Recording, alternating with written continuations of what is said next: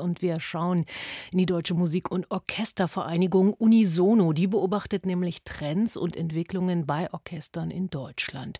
Zur heutigen Jahrespressekonferenz hat sie aktuelle Themen vorgestellt. Und ich begrüße nun Gerald Mertens. Er ist Geschäftsführer von Unisono. Herzlich willkommen auf RBB Kultur. Hallo.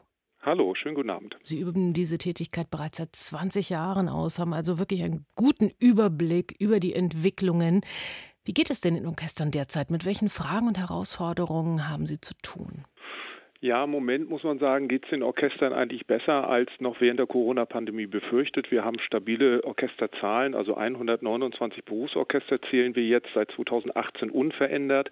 Das sah in den vergangenen Jahrzehnten ja schon anders aus. Wir sind mal 1992 mit 168 Orchestern gestartet. Das heißt, 39 Orchester sind verloren gegangen. Aber das ist Geschichte. Wir sind jetzt stabil und wir haben in den letzten zwei Jahren auch noch mal ein paar Planstellen in einzelnen Orchestern zugewonnen. Also wir liegen jetzt bei 9.770 Planstellen, ein kleines Plus. Äh, wir machen uns Sorgen im Moment um die Situation der Rundfunkklangkörper, mhm. weil ja die Rundfunkdebatte doch äh, Gebührendebatte und natürlich auch die Klangkörperdebatte voll losgetreten wurde. Da müssen wir jetzt genauer hinschauen. Ja, denn vor kurzem gab es äh, von Ihnen Widerstand gegen den Plan, die Zahl der Rundfunkklangkörper in Deutschland auf zwölf zu halbieren. Was ist denn aus diesen Plänen bisher geworden? Naja, das war ein Vorschlag von Markus Söder vom vorvergangenen Wochenende.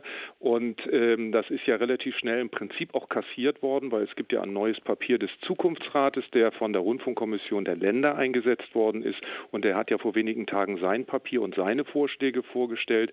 Und da ist äh, A vorgesehen, dass es keine weiteren äh, Fusionen von äh, Anstalten geben soll, also beispielsweise Saarländischer Rundfunk und Radio Bremen, das war ja auch eine Forderung von Herrn Söder, sollen erhalten bleiben. Und und der Zukunftsrat hat keine ausdrücklichen Vorschläge zu den Clankörpern gemacht, sondern hat gesagt, das muss eben diskutiert werden und es muss auch über die Trägerschaftsfinanzierung und die Aufgaben konkreter mhm. diskutiert werden. Also das finden wir ja positiv, weil wir sagen, genau das ist es, Regionalisierung und da spielen dann auch die Klangkörper wieder eine Rolle. Ja, also Sie nehmen die Herausforderung voll an. Die Orchesterlandschaft in Deutschland, sie ist einzigartig und das hört man auch immer wieder von Menschen, die zu uns kommen und professionell musikalisch hier unterwegs sind und einfach staunen und sehen, was es hier für Möglichkeiten Möglichkeiten gibt.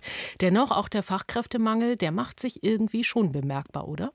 Ja, wir haben ja eine bundesweite Umfrage gemacht, einfach um das auch mal aufzuklären, weil wir das immer so einzeln aus den Orchestern gehört haben, dass sie Schwierigkeit haben, eine Konzertmeisterstelle zu besetzen oder auch andere Stellen zu besetzen. Und deswegen haben wir eine bundesweite Umfrage gemacht mit einer 99-prozentigen Rückkehrquote. Also 135 Klangkörper haben geantwortet. Und äh, da ist es so, dass viele Orchester sagen oder rund 50 Prozent der Orchester sagen, wir haben mehr Schwierigkeiten, Fachkräfte zu gewinnen. Also für unsere äh, Orchesterplanstellen, die qualifizierten qualifizierten Fachkräfte und es dauert vor allen Dingen länger.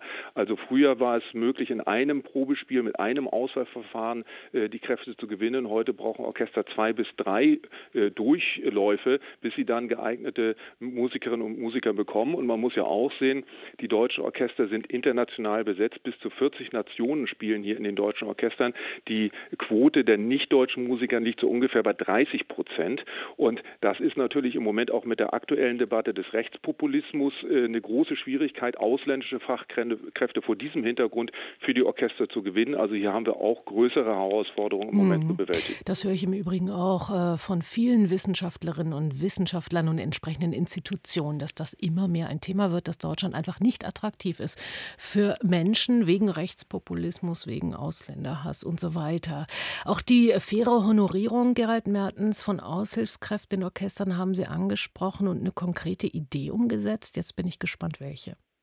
Naja, wir haben Folgendes gemacht. Wir haben äh, einfach auch bundesweit umgefragt, wie dann Aushilfen in den Berufsorchestern vergütet werden. Das haben wir auch abhängig dann äh, von den jeweiligen Vergütungseinstufungen äh, der Orchester gemacht. Es gibt ja Orchester, die besser bezahlen, wie beispielsweise in Berlin, aber es gibt Orchester eben auch in der Provinz, die kleiner sind und die deswegen nicht so gut bezahlen. Das haben wir also abgestuft und haben jetzt erstmalig in der vergangenen Woche eine bundesweite Aushilfenampel vorgestellt. Äh, grün sind die Orchester, die angemessen äh, Honorare an Aushilfen zahlen. Gelb sind die, die sich zumindest mal auf den Weg gemacht haben. Und rot sind diejenigen, die nach unserer Auffassung sehr, sehr weit unter den üblichen Honorarsätzen zahlen für eine Aufführung, für eine Probe. Da gehören leider im Moment auch alle Berliner Orchester dazu. Das sorgt natürlich für eine gewisse Transparenz, aber hoffentlich auch dafür, den Druck ein bisschen aufzubauen. Das erhoffen sich davon wahrscheinlich, oder? Naja, auf jeden Fall, weil letztlich ist es immer öffentliches Geld, was da rein investiert wird. Und PolitikerInnen haben ja während der Corona-Pandemie gesagt, dass sie wollen, dass MusikerInnen, namentlich natürlich auch Selbstständige, angemessen von ihrer Tätigkeit leben können. Und wir sagen, das muss im Prinzip für alle gelten. Also müssen auch diese Honorare für überwiegend selbstständige Aushilfen dann auch entsprechend angemessen angepasst werden. Und wenn es transparent ist, dann weiß man eben auch, welche, welche Lücken da noch bestehen.